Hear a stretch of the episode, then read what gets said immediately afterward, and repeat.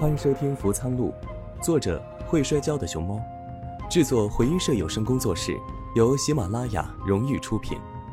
我是剧中易潇的配音员杜潇。四海之内皆为江湖，我们剧中见。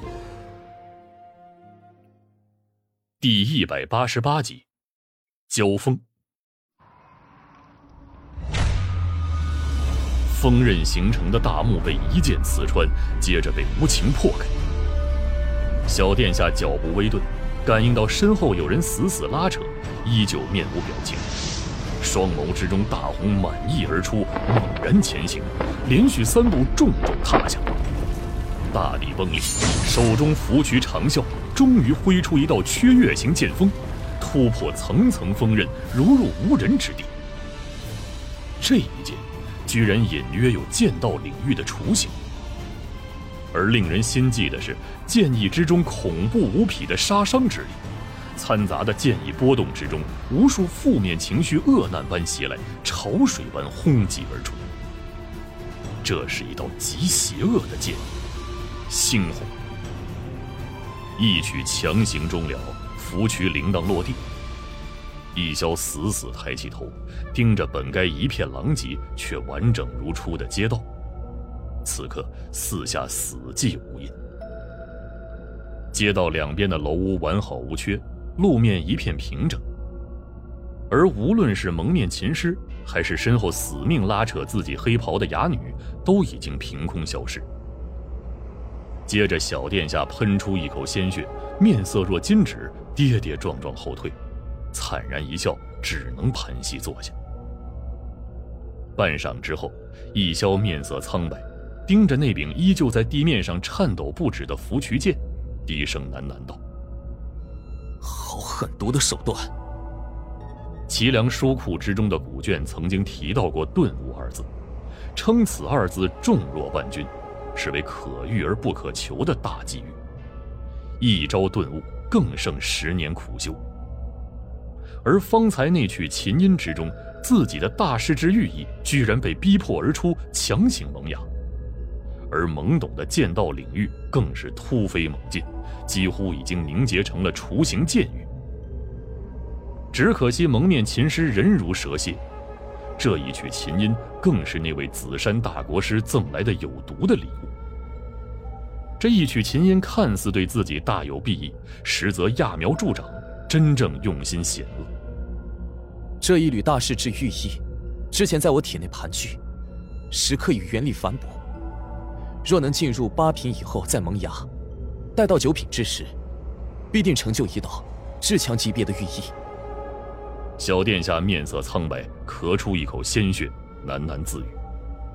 而这一道已经被催生而出的剑道领域，在那道极为嗜杀的剑道寓意波动催促之下，易潇最终递出了一剑。那是一道杀念极深的剑意，本不该由小殿下递出。而那曲琴音则有意将他引向杀伐之道，接着环环相扣，逼着他出剑。即便是身后哑女拉扯，他依旧递出了那极为血腥的一剑。小殿下伸出一只手，低下头，死死盯住手上纵横蔓延的红色曲折抓痕。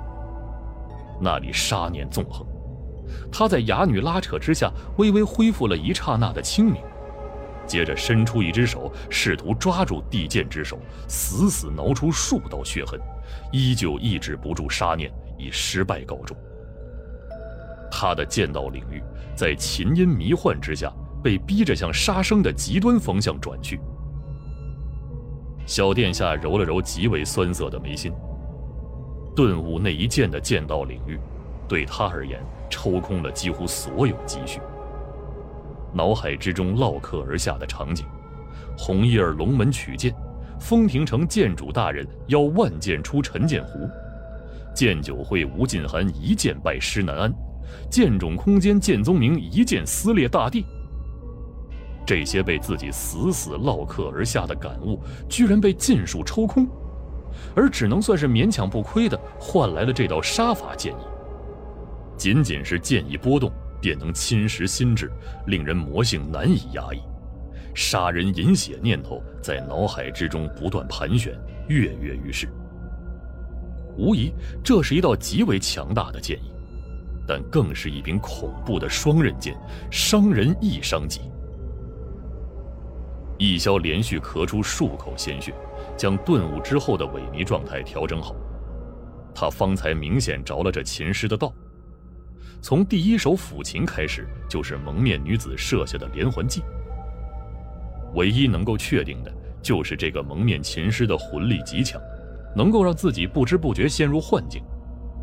除却他的魂力境界高深以外，与他身上的琴，应该也有着密不可分的关系。这个琴师，魂力境界比我要高，至少是第八境。易萧喃喃道。除此之外，他的琴也有古怪。不过，易潇有些头疼道：“他究竟为何而来？只为了送我一曲居心叵测的顿悟？”小殿下低声道：“难不成是为了带走哑女？”易潇忽然深呼吸了一口气，他抬起头望向天空，那里大月被红云遮挡。他抬起头，喃喃自语道：“刚刚是一场幻境。”小殿下突然诞生一道极为恐怖的念头，他死死盯住那轮被红云遮挡的大月，试图从那里看出什么。玄上宇，你赠了我一场幻境。易萧声音沙哑道：“过一会儿，可不要后悔。”北魏某处极为神秘的府邸，两位一模一样的紫山大国师盯着紫檀桌面上铺展而开的古卷。渡劫曲已经有效果了。一位大国师面色平静道：“易萧的顿悟已经被捏造出来，只要他一步步修行下去，在佛海之中把虚幻变成真实，便再无逃离的可能。”另外一位紫山大国师已经失去了继续观看的欲望。淡然转身，坐在紫檀木椅之上，取出腰间大红扇，轻轻摇摆。这座佛海说到底是本尊制造出的小世界，落日阵中的一切皆为虚幻。若是魂力不及本尊，所视所闻所听，不过是虚妄而已。他轻轻道：“这么多年来，除了那个魏姓骑师，似乎并没有别人看出来。”依旧俯身在古卷上的紫山大国师笑了笑道：“哼，只可惜他依旧相信了自己在日落镇上看见的那块石碑。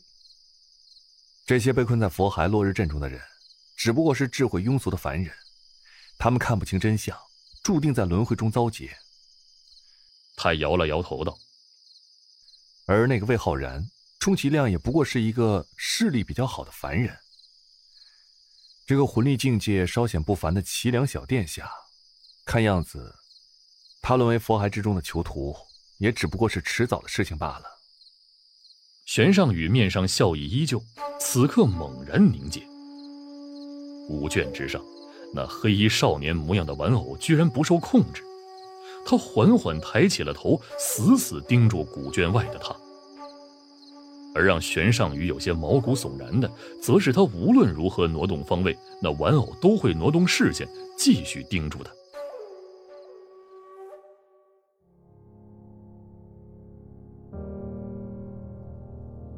大家好，我是剧中的玄尚宇的配音员，配音青山。福藏路本集结束，别忘了点赞订阅，我们下集故事江湖再见。